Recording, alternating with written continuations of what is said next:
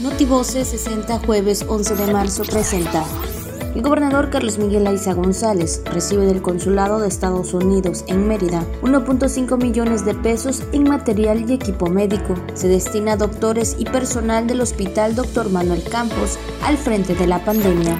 El gobernador Carlos Miguel Aiza González inauguró la planta industrial tabacalera Proyecto Sijara International Manufacturing SADCB. Ponen en marcha 15 unidades de transporte de la línea sur y 28 de autobuses ATS. Ofrecerán servicios a partir de hoy. Usuarios podrán trasladarse a entidades como Yucatán, Quintana Roo, Chiapas y Tabasco. Avanza Campeche en certificación de entornos y comunidades saludables. INS Campeche continúa vacunación para adultos mayores en la capital del estado. Notivoces 60.